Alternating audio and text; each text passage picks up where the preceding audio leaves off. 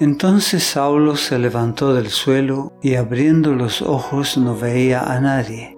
Así que llevándole por la mano le metieron en Damasco, donde estuvo tres días sin ver y no comió ni bebió. Hechos capítulo 9 versículo 8.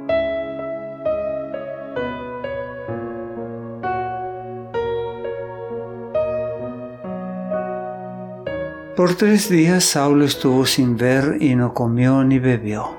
Esos días de profundo examen de sí mismo y de humillación del corazón, Saulo los pasó en solitaria reclusión.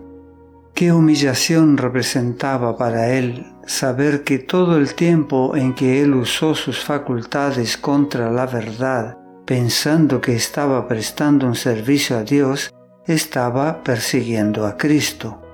Saulo había creído sinceramente que estaba persiguiendo a una secta débil, ignorante y fanática. No había comprendido que él mismo era el confundido y engañado y que por ignorancia estaba bajo la bandera del príncipe de las tinieblas. Cuando el Salvador se reveló ante Saulo en los brillantes rayos de su gloria, quedó lleno de aborrecimiento por su obra y por sí mismo. El poder de la gloria de Cristo podría haberlo destruido, pero Saulo era un prisionero de esperanza.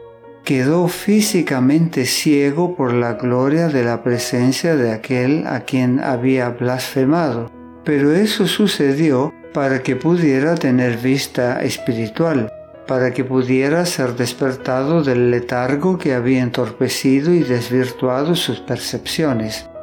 Cuando despertó su conciencia, actuó acusándose a sí mismo enérgicamente. El celo de su obra, su decidida resistencia a la luz que brillaba sobre él mediante los mensajeros de Dios, ahora producía condenación en su alma y estaba embargado de amargos remordimientos. Una y otra vez recordaba con angustia de espíritu la parte que había desempeñado en el martirio de Esteban. Con horror pensaba en su culpa por haberse dejado dominar por la malicia y los prejuicios de los sacerdotes y gobernantes, aun cuando el rostro de Esteban se había iluminado con el resplandor del cielo.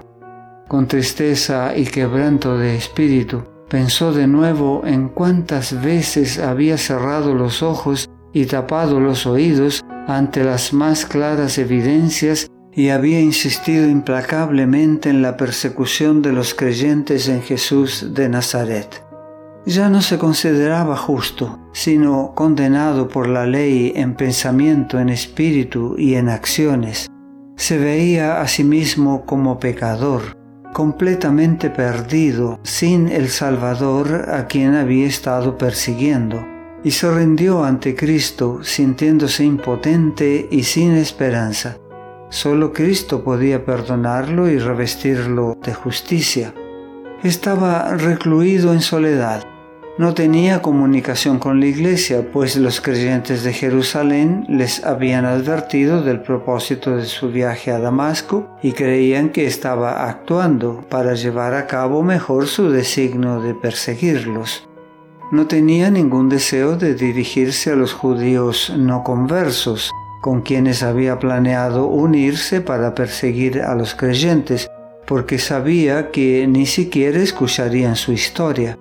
Parecía estar completamente excluido de toda simpatía humana y reflexionaba y oraba con un espíritu completamente quebrantado y arrepentido. Aquellos tres días fueron como tres años para el judío ciego y herido en su conciencia. Durante las largas horas en que Saulo estuvo encerrado a solas con Dios, recordó los muchos pasajes de las escrituras que se referían al primer advenimiento de Cristo.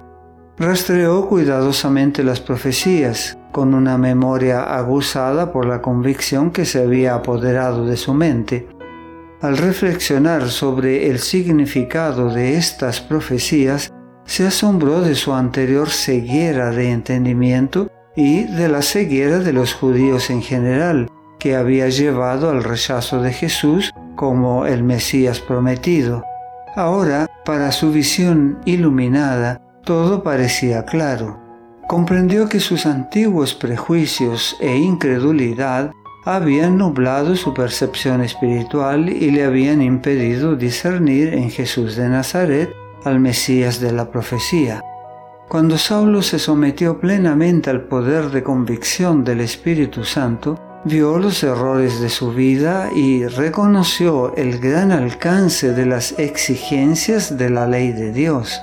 El que había sido un fariseo orgulloso, confiado en que estaba justificado por sus buenas obras, ahora se arrodillaba ante Dios con la humildad y sencillez de un niño pequeño, confesando su propia indignidad y suplicando los méritos de un Salvador crucificado y resucitado.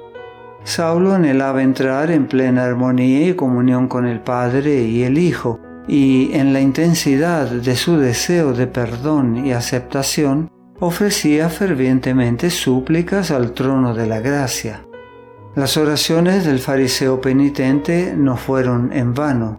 Los pensamientos y emociones más íntimos de su corazón fueron transformados por la gracia divina y sus facultades más nobles fueron puestas en armonía con los propósitos eternos de Dios. Cristo y su justicia llegaron a ser para Saulo más que el mundo entero. La conversión de Saulo es una prueba notable del poder milagroso del Espíritu Santo para convencer de pecado a los hombres. Saulo había creído verdaderamente que tener fe en Jesús era virtualmente repudiar la ley de Dios y el servicio de las ofrendas sacrificiales. Creía que Jesús mismo había despreciado la ley y había enseñado a sus discípulos que ésta ya no tenía ningún valor. Pero después de su conversión, Saulo reconoció que Jesús había venido a este mundo con el propósito expreso de vindicar la ley de su Padre se convenció de que Jesús era quien había originado todo el sistema de sacrificios.